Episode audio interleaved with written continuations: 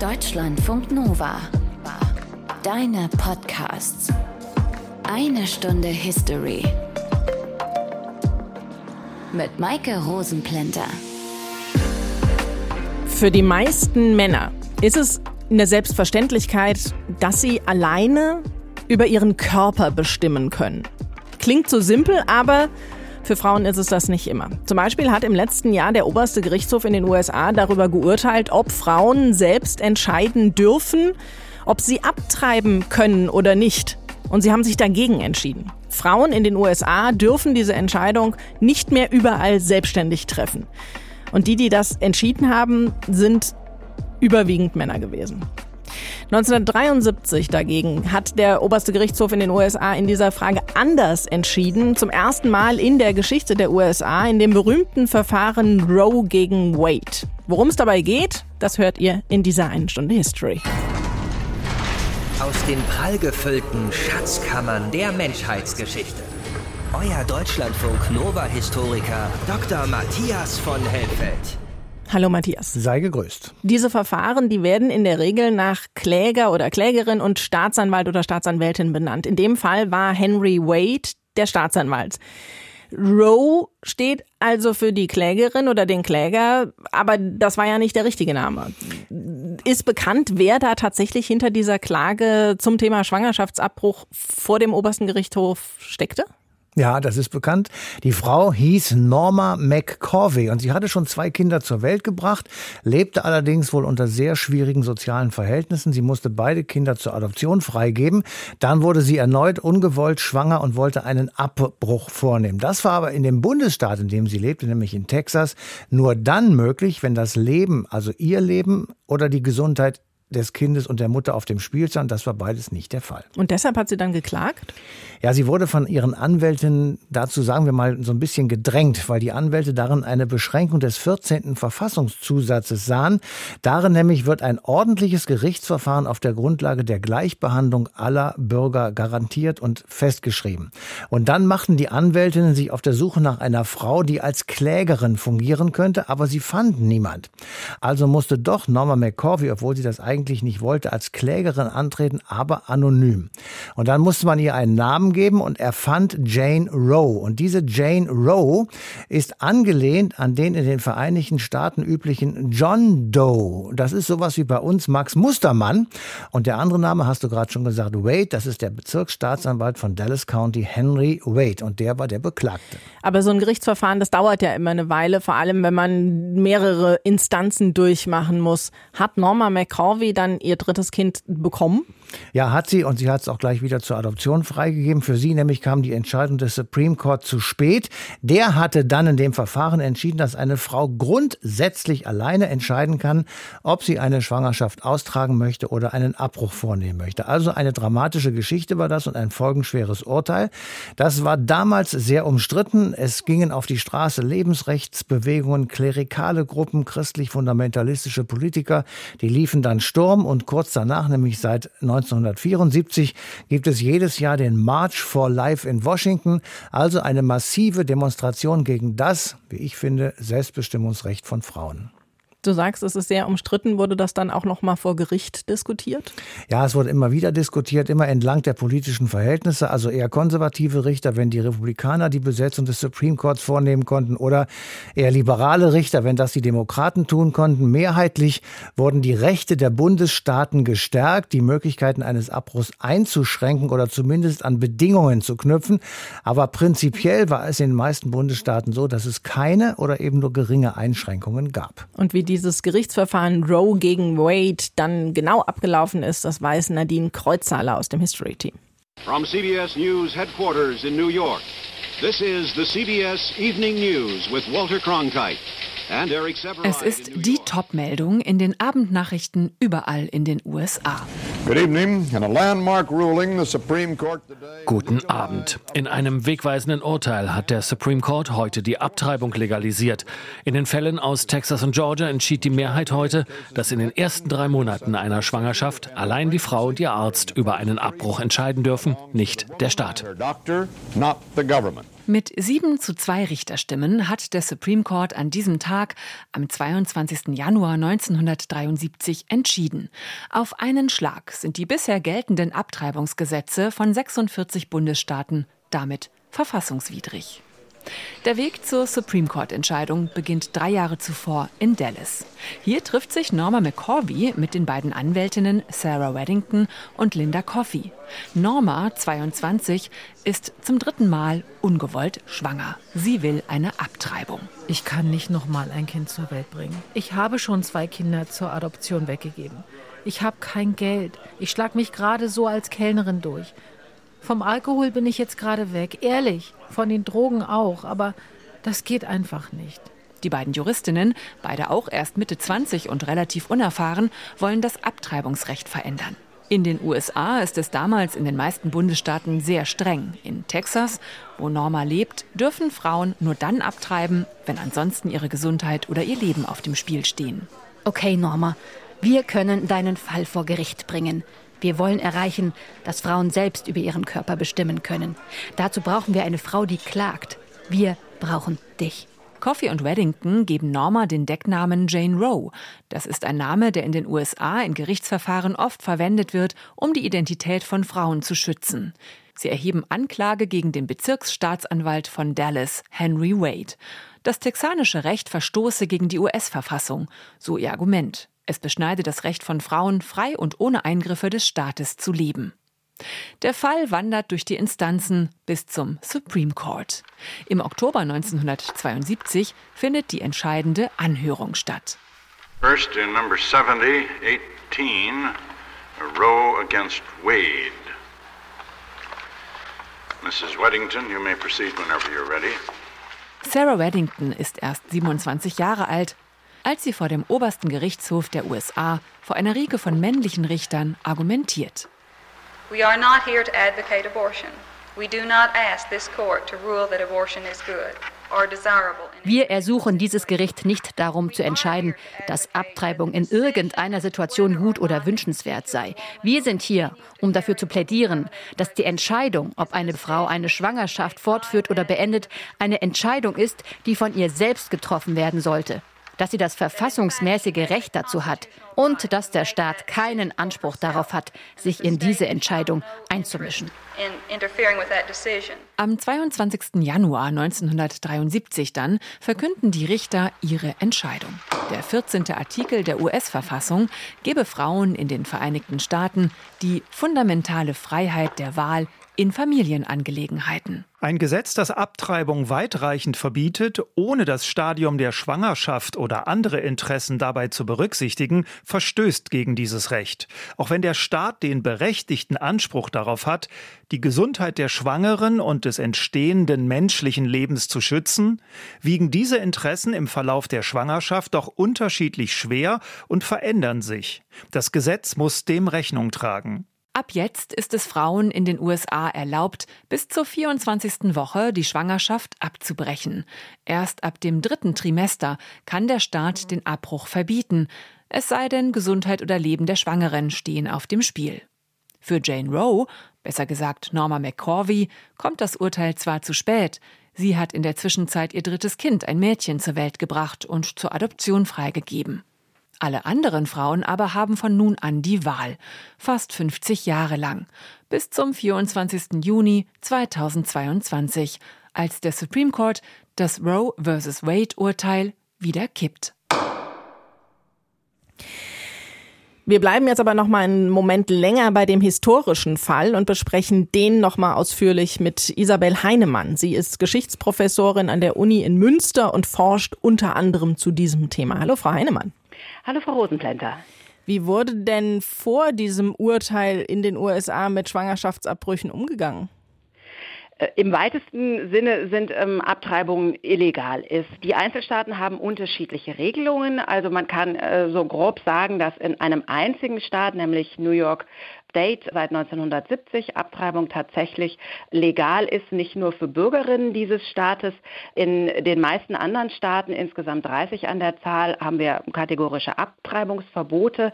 16 Staaten haben spezielle Klauseln, also im Fall von Inzest oder Vergewaltigung oder Gefahr des Lebens für die Mutter. Und drei Staaten erlauben Abtreibungen nur ihren Bürgerinnen, aber eben nicht zureisenden Bürgerinnen aus anderen Staaten. Also sie haben eine Gemengelage, die im Wesentlichen bedeutet, Abtreibung ist illegal.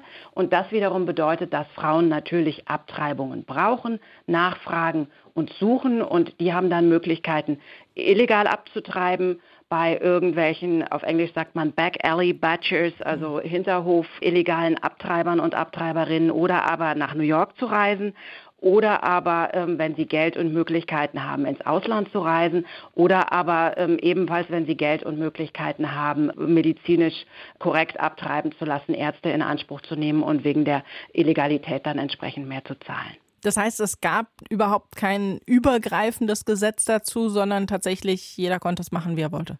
Genau, also es ist so, dass die Einzelstaaten das regeln. Also das ist auch das Besondere am Urteil Roe versus Wade, das der Supreme Court dann 1973 ausspricht, dass hier äh, eine gesamtstaatliche ähm, Regelung für die USA erlassen wird, indem die Einzelstaaten gezwungen werden, ihre Abtreibungsgesetzgebung der Bundesgesetzeslage anzupassen. Das ist vorher nicht der Fall, da entscheidet jeder Staat selbst. Und äh, wenn Sie wollen, der Anlass, dass der Supreme Court sich überhaupt mit dem Fall befasst, der kommt aus einem Fall aus Texas, äh, der das dortige Abtreibungsverbot versucht hat zu kippen. Und da entscheidet eben der Supreme Court dann, dass er 1971 die sich mit diesem Fall befassen möchte.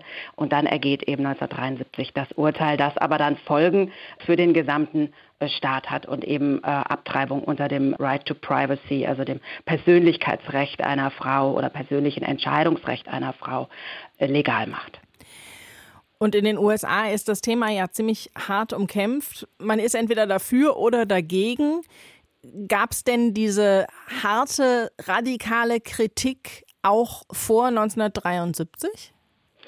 So aufgeheizt und kategorisch, wie die Gemüter in, inzwischen aufeinander prallen und wie sich Fraktionen herausgebildet haben, das ist noch nicht der Fall. Wir sehen, dass in den 60er Jahren eine Reformbewegung einsetzt, äh, die äh, fordert eben ähm, auf gesamtstaatlicher Ebene zu einer Lockerung äh, der Abtreibungsverbote zu kommen, beziehungsweise Abtreibung legal zu machen. Da ist die ähm, Frauenbewegung ganz äh, vorne mit dabei, die National Organization of Women, äh, die sich 1966 äh, dafür gründet und dann Abtreibungslegalisierung zu einem ihrer Kernziele macht. Es gründen sich aber auch pro Abtreibungsrecht Organisationen, die jetzt sich nicht nur ähm, aus der feministischen Bewegung, sondern auch eben aus liberalen äh, Bürgerrechtskreisen speisen, äh, wie die ähm, National Abortion Rights Action League 1969.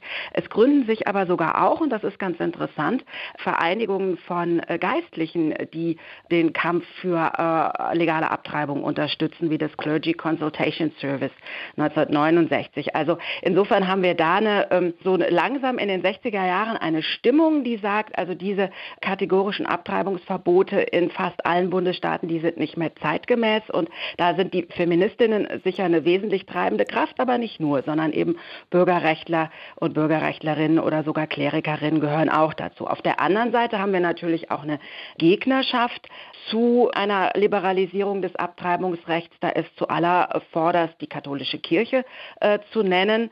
Aber eben die Fronten sind noch nicht so verhärtet, wie sich das dann in den Jahren nach äh, 1973 herausbildet. Wen Sie jetzt überhaupt nicht genannt haben, sind die beiden Parteien, also Demokraten und Republikaner. Mhm. Wie haben die beiden sich denn positioniert? Ähm, auch da, also heute, wenn wir, wenn wir sehen im Wahlkampf, in den Zwischenwahlen äh, neulich, ähm, Biden eben sagt, er macht die Wiedereinsetzung von äh, Roe oder des, des Rechtes auf Abtreibung zu seiner Kernpriorität, also so eine eindeutige Aussage eines demokratischen Präsidenten für äh, legale Abtreibung äh, in der Zeit selbst, in den 60er äh, Jahren, in der Form finden wir das nicht. Also das, auch das ist so ein Kind des Streits äh, über die Abtreibungsfrage, dass äh, zum Beispiel das National Right to Life Committee, äh, das sich Ende der 60er Jahre gründet, unter maßgeblicher Verantwortung äh, von äh, der katholischen Bischofskonferenz und katholischen Geistlichen, dass die mittlerweile nur noch die Republikaner unterstützen, weil mittlerweile als, also als wichtigste, wichtigste konservative Organisation, die eben dieses Right to Life, also Lebensrecht des Ungeborenen schon im Namen trägt und eben das auch als, als Programm ähm, umzusetzen versucht, dass die eben nur noch die Republikaner ansprechen, weil klar ist, dass die Republikaner die Pro-Life-Fraktion oder die unterstützen eine möglichst äh, harte ähm, Anti-Abtreibungsgesetzgebung und auf der anderen Seite die Demokraten positionieren sich da äh, liberal. Das ist eben in den 60er Jahren und auch in den frühen 70er Jahren noch nicht so klar, sondern das bildet sich heraus. Das ist, wenn Sie so wollen, auch ein Kind dieses, dieses harten Kampfes zwischen Pro-Life und Pro-Choice, also auch dieses Wort Pro-Life, wird erst in der Reaktion auf das Roe vs. Wade-Urteil so richtig populär und auch die, ich will mal sagen, die Techniken des Kampfes zwischen der Pro-Choice-Fraktion, also für eine für das Entscheidungsrecht äh, von Frauen, insbesondere Feministinnen, aber auch ähm, liberale Bürgerrechtlerinnen und Bürgerrechtler und auf der anderen Seite eben die, die konservativen Kräfte, in, die sich eben hinter dieser Right to Life äh, sammeln. Das bildet sich in den 70er Jahren erst heraus und in den 80er Jahren verhärten sich die Fronten so unglaublich. Ähm, ich denke, das muss man sehen, wenn man verstehen will, wieso heute äh, dass das Feld so klar segmentiert wird. Das äh, ist, das war nicht immer so. Der Blick in den Rückspiegel, um das heute zu verstehen, mit Isabel Heinemann. Danke Ihnen dafür. Sehr gerne. Heute gibt es ja in den meisten Ländern Verhütungsmittel zu kaufen, Matthias, aber die gibt es ja auch noch nicht so lange. Von daher gehe ich mal davon aus, dass Schwangerschaften schon sehr lange abgebrochen wurden und werden, wenn sie nicht gewollt waren. Von wann gibt es denn die ersten Nachweise darüber? Ja, tatsächlich gibt es die aus der Antike in Griechenland. Damals war Abbruch ein Mittel gegen zu hohe Bevölkerungsdichte und es wurde angewendet bei zu hohem Alter der Mütter. Abbruch war aber untersagt, wenn der Mann während der Schwangerschaft gestorben ist. Es sollte nämlich ein Erbe da sein. Bei den Römern dann etwas später war ein Schwangerschaftsabbruch grundsätzlich erlaubt, aber nicht etwa wegen des Selbstbestimmungsrechts der Frau, sondern weil ein Fötus nicht als unabhängiges Leben, das Teil der Mutter war, angesehen wurde, sondern Eigentum des Mannes es war. Heute sind ja vor allem streng religiöse Gruppen gegen Schwangerschaftsabbrüche. Von daher nehme ich mal an, als dann das Christentum nach Europa kam, kam damit auch eine Ablehnung, oder? Absolut, zweifellos. Also die haben dagegen Sturm gelaufen nach dem Motto, ein Mensch, und das ist jetzt ein Zitat, ist auch schon, was erst ein Mensch werden soll. Und die römische Kirche war natürlich gegen Abtreibungen. Später wurden Schwangerschaftsabbruch mit Exkommunikation bestraft und dazu blühten auf die Fuscher und die sogenannten Engelmacher. Das Risiko für werdende Mütter wurde immer höher, vielfach mit Todesfolgen bei Abtreibungen. Und Abbrüche wurden in die Illegalität gedrängt und damit natürlich auch die Mütter. Es war sozusagen eine doppelte Bestrafung der Frauen. Sie waren einerseits geächtet, dadurch, dass sie etwas taten, was die Kirchen verboten hatten, und andererseits begaben sie sich tatsächlich durch den Abbruch in lebensgefährliche Situationen. Und diese lebensgefährlichen Folgen, die sind ja auch heute wieder eine Gefahr für Frauen in Ländern, in denen Schwangerschaftsabbrüche nicht legal sind. Zum Beispiel in den USA seit letztem Jahr. Doris Simon ist unsere Deutschlandfunk-Korrespondentin in Washington und kann uns mehr darüber erzählen. Hallo. Hallo. Es wird ja in den letzten Monaten immer wieder gesagt, die Bevölkerung in den USA sei gespalten. Ist das auch bei der Entscheidung des Supreme Court zu den Schwangerschaftsabbrüchen so? Ja, unbedingt. Die Mehrheit der US-Bürger lehnt die Entscheidung ab. Und das ist ja nichts Neues. Seit das Urteil Roe v. Wade vor 50 Jahren damals US-weit ein Recht auf Schwangerschaftsabbruch garantiert hat, war immer eine Mehrheit eben für dieses Recht. Das schwankte mal, wie viel das waren, über 50 Prozent aber es gab immer eine Mehrheit. Heute ist sie mit etwa 60 Prozent so stark wie seit über 25 Jahren nicht mehr. Und was auch auffällt, mehr Menschen als früher treten auch für ein uneingeschränktes Recht auf Abtreibung ein und lehnen Fristenlösungen ab. Auf der anderen Seite stehen jetzt die entschiedenen Abtreibungsgegner. Die machen etwa 35 Prozent der US-Bürger aus und auch deren Zahl ist plus minus seit vielen Jahren stabil. Und diese Minderheit hat 50 Jahre dafür gekämpft, das Urteil des obersten Gerichts von 1973 zu kippen. Das ist ihnen nicht gelungen über den US-Kongress, egal welche Partei die Mehrheit hatte. Das gelang erst mit der systematischen Besetzung des obersten Gerichts mit konservativen Richtern unter Donald Trump. Und dementsprechend zufrieden sind die Abtreibungsgegner heute. Viele von denen lehnen Schwangerschaftsabbruch aus religiösen Motiven ab. Da muss man aber dazu sagen, das heißt nicht, dass alle konservativen US-Bürger gegen Abtreibung sind. Wenn man sich Umfragen anschaut, jede vierte Wählerin, Wähler der Republikaner lehnt Abtreibungsverbote ab und drei von vier republikanischen Wählerinnen und Wählern sind gegen Abtreibungsverbote, wenn es vorher zu einer Vergewaltigung gekommen ist oder zu Inzest. Die gelten trotzdem in neun US-Bundesstaaten man hat ja früher die Gegner von Schwangerschaftsabbrüchen sehr auf der Straße gesehen durch Demonstrationen. Ist das denn jetzt mit den Befürwortern auch so? Das war nach dem Urteil im Frühjahr so, dass man die sehr viel gesehen hat. Inzwischen verläuft der Aktivismus natürlich eher hinter verschlossenen Türen und in Gerichtssälen, weil in vielen Bundesstaaten, wo Abtreibungsverbote gelten oder drohen, die Abtreibungsbefürworter versuchen, andere Regeln durchzusetzen, eben per Gerichtsbeschluss mit Verweis auf Landesverfassung zum Beispiel.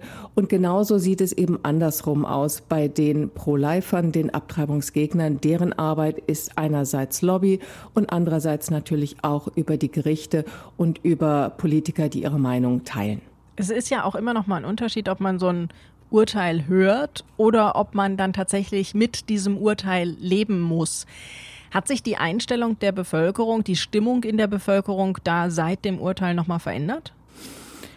Ich will sagen, bei diesem Thema waren die Fronten zwischen Abtreibungsbefürwortern und Gegnern immer hart. Das war jedenfalls mein Gefühl aus der Zeit vor dem Dobbs-Urteil im Frühjahr. Aber jetzt würde ich sagen, sind sie noch unversöhnlicher. Und das hat natürlich damit zu tun, weil die Verbote teilweise auch mit drastischen Strafen verbunden sind. Diese Strafen, die drohen Ärzten und Klinikbetreibern. Aber wer zum Beispiel in Texas einer Schwangeren nur hilft, außerhalb des Staates eine Abtreibung vornehmen zu lassen, also sie nur zum Beispiel im Auto fährt, auch dem drohen Strafen. Und anderswo ist Strafandrohung auch für die Schwangeren, falls sie woanders die Schwangerschaft abbrechen lässt.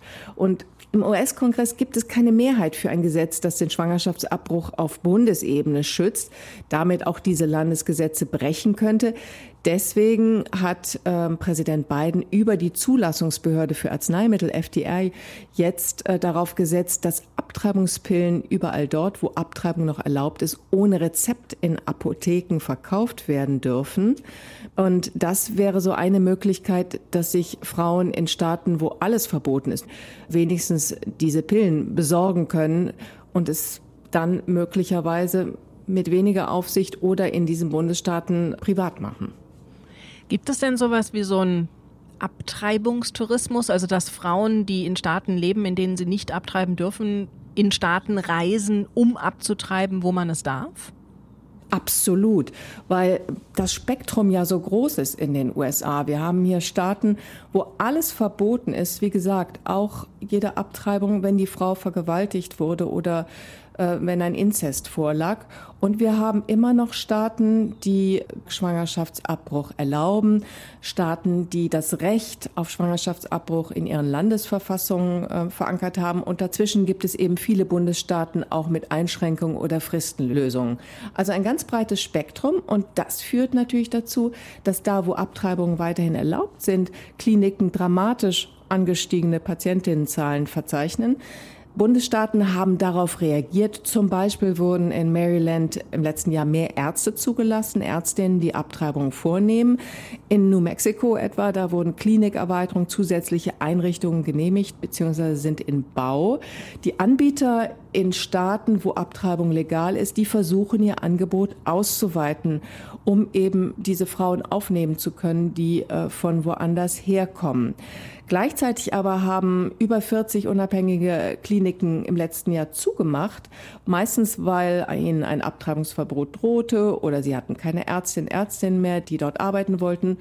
Und deswegen bleibt eben Schwangeren in Bundesstaaten mit einem Abtreibungsverbot, die ihr Kind nicht austragen wollen, nur diese Reise in einen liberalen Bundesstaat.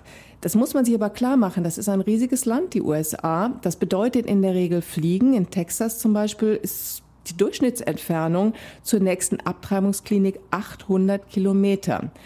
Und das wiederum heißt, dass so eine Reise oft nur eine Option ist für Frauen, die entweder das Geld dafür haben oder das Wissen, wie sie über Hilfsorganisationen oder sogar über Crowdfunding einen Schwangerschaftsabbruch und die Reise bezahlen können.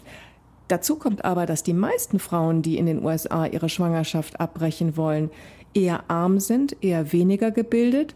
Oft gehören sie einer Minderheit an. Viele von ihnen sind außerdem noch niemals gereist oder sie haben keine Papiere. Und denen bleiben dann nur zwei Möglichkeiten. Entweder eine illegale Abtreibung oder das ungewollte Kind bekommen. Anfang November haben ja die Zwischenwahlen in den USA stattgefunden und eigentlich haben da viele mit einem extrem schlechten Ergebnis für die Demokraten gerechnet. Das, was du jetzt erzählt hast, war das eventuell eben auch Grund dafür, dass mehr Leute die Demokraten gewählt haben? Ja, im Nachhinein muss man sagen, ganz klar war das so, wie du das gerade geschildert hast. Eigentlich war Inflation das große Thema, was auch viele demokratische Wähler, äh, Wechselwähler bewegt hat. Aber es hat sich herausgestellt, auch bei Umfragen direkt vor den Wahllokalen, dass das Recht auf Schwangerschaftsabbruch ganz viele Wählerinnen und Wähler überhaupt erstmal mobilisiert hat. Natürlich zuerst Demokraten und Wechselwähler, aber zum Beispiel, ich war in Arizona kurz vor der Wahl und ich habe dort auch republikanische Lokalpolitikerinnen und Wählerinnen kennengelernt, die dieses Mal ihre Stimme explizit Demokraten geben wollten, weil sie keine republikanischen Abtreibungsgegnerkandidaten unterstützen wollten. Und dahinter steht ja auch eine grundsätzliche Frage. Mit dem Urteil vom Frühjahr hat der Supreme Court US-Bürgern und vor allem Bürgerinnen zum ersten Mal ein Jahrzehnte geltendes Recht genommen. Und sowas kommt überhaupt nicht gut an in einem Land, in dem viele Menschen dem Staat eher kritisch gegenüberstehen und grundsätzlich finden, der habe nichts zu suchen und schon gar nicht in der Privatsphäre von Menschen. Und das ist auch ein wichtiger Grund, warum manche Republikaner, die ansonsten durchgängig konservative Überzeugungen haben, dieses Urteil schlecht finden, Abtreibungsverbote schlecht finden, es sei denn, sie sind tief religiös. Und genau diesen Trend haben auch mehrere Volksabstimmungen gezeigt im letzten Jahr.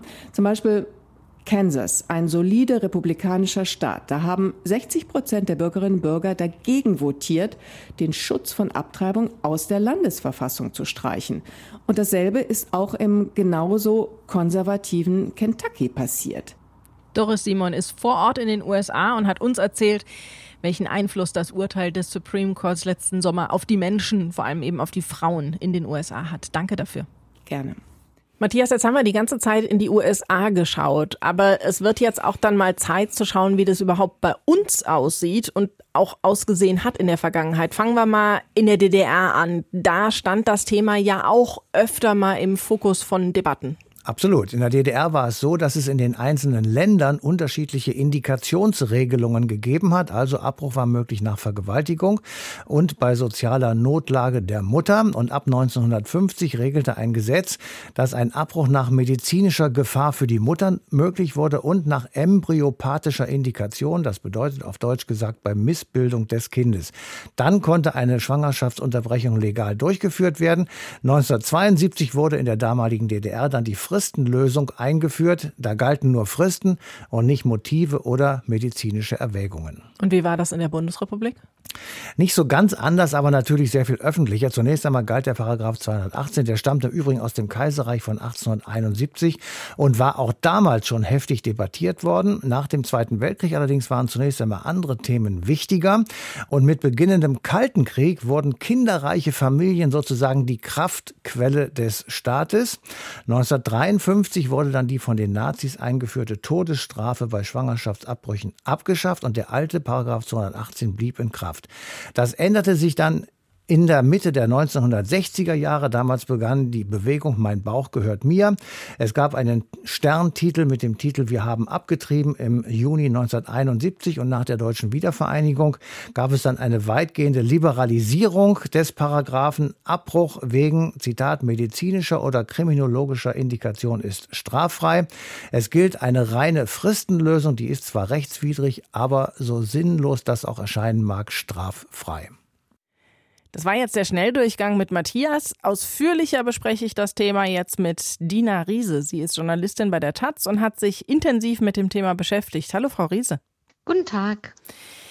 eigene weitreichende Entscheidungen treffen, das dürfen Frauen ja auch in der Bundesrepublik noch gar nicht so lange. Wie war das denn in den 1950er und 60er Jahren, wenn eine Frau da einen Schwangerschaftsabbruch machen lassen wollte? Da muss man sich vielleicht einmal die Situation von Frauen in der frühen Bundesrepublik insgesamt angucken, die ja geprägt war von einer sehr äh, reaktionären Ordnung mit der Rolle der Frau als Hausfrau und Mutter.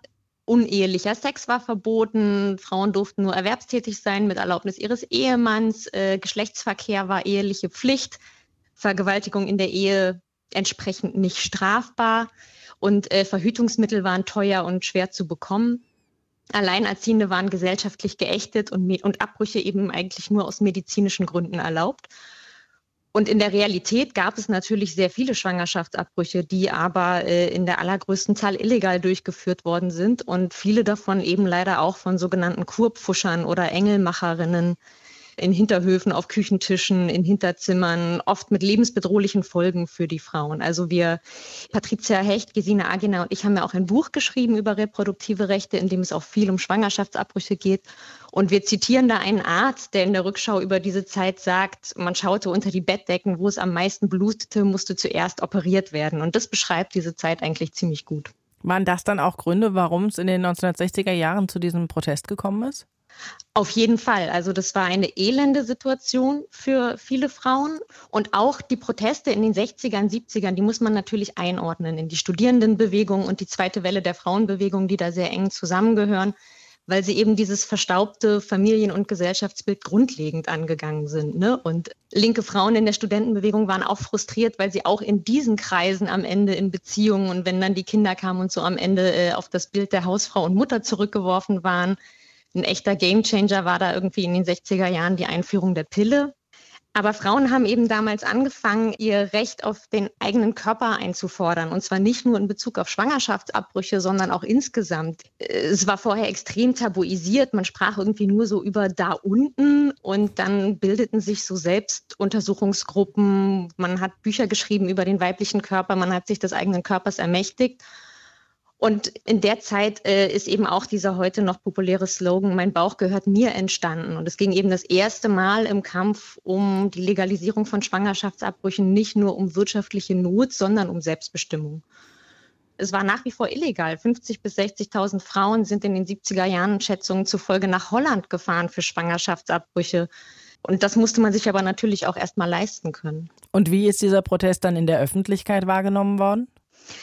Na, der war ja lautstark. Ne? Also äh, viele von viele, viele Menschen in Deutschland kennen dieses berühmte Sterncover von 1971, als Alice Schwarzer 374 zum Teil populäre Frauen im Stern versammelt hat, die öffentlich erklärt haben, wir haben abgetrieben. Das war natürlich ein, das hat für Furore gesorgt. Gleichzeitig sind Feministinnen ins Ausland gefahren, um da Abbrüche zu lernen und sie dann in Deutschland heimlich zu machen.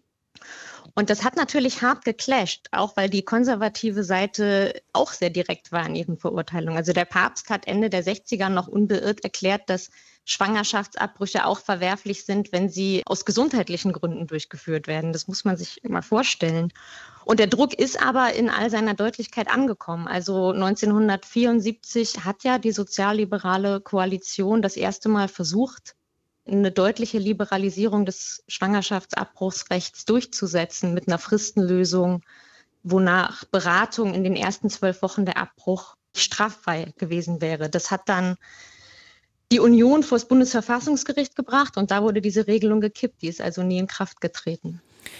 Trotzdem ist der Schwangerschaftsabbruch bis heute im deutschen Gesetz als Straftat untergebracht im Paragraphen 218. Diese Straftat wird dann aber im Paragraph 218a sofort wieder aufgehoben, beziehungsweise es wird festgelegt, dass sie nicht geahndet wird. Warum ist das so kompliziert? Das ist so, weil es eben äh, nach diesem ersten Versuch, den ich gerade schon angesprochen habe, noch einen zweiten Versuch gab, das Abtreibungsrecht in Deutschland zu liberalisieren, und zwar nach der Wiedervereinigung, als ja irgendwie das bundesrepublikanische und das Recht der DDR vereinheitlicht werden mussten. Und in der DDR waren Schwangerschaftsabbrüche schon seit den 70er Jahren legal. Und da wurde zum zweiten Mal versucht, eine Fristenlösung nach Beratung einzuführen, wonach ein Abbruch in den ersten zwölf Wochen explizit nicht strafbar gewesen wäre. Und auch da sind Abgeordnete der Union und Bayerns wieder zum Bundesverfassungsgericht gezogen. Und Karlsruhe hat damals sehr explizit erklärt, dass Schwangerschaftsabbrüche grundsätzlich verbotenes Unrecht sein müssen zum Schutz des sogenannten ungeborenen Lebens und Frauen somit auch grundsätzlich einer Austragungspflicht unterliegen. Und das Gericht hat damals auch sehr konkret die heute geltenden Ausnahmen diktiert. Also Schwangerschaftsabbrüche sind eine Straftat gegen das Leben. Und ausnahmsweise werden sie nicht bestraft, wenn sie in den ersten zwölf Wochen nach Befruchtung passieren. Die Schwangere sich hat in einer anerkannten Beratungsstelle beraten lassen und dann eine Wartefrist von drei Tagen hat verstreichen lassen. Und man könnte meinen, dass das eine Formsache ist, dass das irgendwie verklausuliert und dann haben wir es wenigstens irgendwie so geregelt, dass wir es eigentlich nicht gut finden, aber wir machen es möglich. In der Realität hat das aber ziemlich viele einschneidende Auswirkungen auf ungewollt Schwangere, angefangen bei der ja explizit gewollten Stigmatisierung und Tabuisierung von Abbrüchen aber bis hin zu Schwangerschaftsabbrüche sind in Deutschland keine Kassenleistung, sondern müssen grundsätzlich erstmal selber bezahlt werden. Es ist auch unter Ärztinnen stigmatisiert, weswegen sehr viele Ärztinnen in Deutschland das überhaupt nicht machen. Wir sind bei ungefähr 1100 Stellen in Deutschland, die überhaupt Schwangerschaftsabbrüche durchführen. Es kommt kaum in der medizinischen Aus- und Weiterbildung vor. Und auch die Methoden sind nicht up-to-date sozusagen. Also in Deutschland wird gerade die allererste medizinische Leitlinie zum sicheren Schwangerschaftsabbruch entwickelt. Äh, in Deutschland wird noch sehr viel mehr ausgeschabt als in anderen Ländern, sehr viel weniger medikamentös abgebrochen. Und all das sind auch diese ganzen Hürden, die wir nach wie vor haben, entsprechen zum Beispiel überhaupt nicht den Empfehlungen der WHO im Umgang mit Schwangerschaftsabbrüchen. Und auch allein dieser Begriff Austragungspflicht lässt mir bis heute noch Gänsehaut über den Rücken äh, kriechen. Ähm, Dina Riese war das. Wir haben gesprochen über Schwangerschaftsabbrüche in Deutschland. Danke Ihnen. Ich danke Ihnen. Um am Ende dieser einen Stunde History mal ein Fazit zu ziehen, Matthias, ich bin der Meinung, jeder Mensch hat das alleinige Recht, über sein Leben und seinen Körper zu bestimmen. Und das gilt auch für Schwangere. Sie müssen ja auch letztlich dann wissen, ob Sie für das Kind sorgen können oder nicht. Wie siehst du das? Naja, ich bin ja erstmal ein Mann, insofern ist die Sichtweise natürlich eine komplett andere, aber ich trenne das tatsächlich in zwei unterschiedliche Sichtweisen. Einmal eine persönliche, die nur für mich gilt und diese Sichtweise ist gegen Schwangerschaftsabbrüche. Ich würde natürlich alles versuchen, eine solche Entscheidung bei einer Frau noch zu verhindern oder in irgendeiner Form zu beeinflussen. Und es gibt eine nicht persönliche Sichtweise, wo ich also nicht persönlich betroffen wäre, wo ich sozusagen politisch oder gesellschaftlich entscheiden müsste. Und da ist für mich auch das Urteil der werdenden Mutter allein entscheidend. Sie hat das allein alleinige Recht über ihren Körper zu entscheiden. Wie es mit ihr und damit auch mit dem Kind, das in ihrem Bauch heranwächst, weitergeht, ist ihre Entscheidung. Es gibt natürlich, das ist klar, einen Widerspruch zwischen diesen beiden Ansichten, aber klar ist, dass in jedem Fall die Frau entscheidet und dem, egal was ich dann persönlich denke, würde ich mich natürlich auch fügen. Diese Themen Selbstbestimmung und gleiches Recht für alle werden ja auch immer wieder diskutiert, wenn es um die Frage geht, wie Staaten, zum Beispiel Australien, mit ihren Ureinwohnern umgehen. In Australien ist es ja nicht so richtig gut. Es gibt aber immer wieder Signale, die ein Umdenken anzeigen, wenn es um die Aborigines geht. Allerdings hat dieser Prozess ja auch schon in den 1960er Jahren begonnen. Es geht also echt extrem langsam voran. Und das, obwohl Aborigines und Weiße in Australien eigentlich schon lange genug zusammenleben, um zu einem guten Miteinander hätten kommen können. Am 26. Januar 1788 hat das erste Schiff mit weißen Strafgefangenen an dem Ort angelegt, den wir heute Sydney nennen. Mehr dazu in der nächsten eine Stunde History. Bis dahin euch eine schöne Zeit. Macht's gut. Deutschlandfunk Nova. Eine Stunde History. Jeden Freitag neu. Auf deutschlandfunknova.de und überall, wo es Podcasts gibt. Deine Podcasts.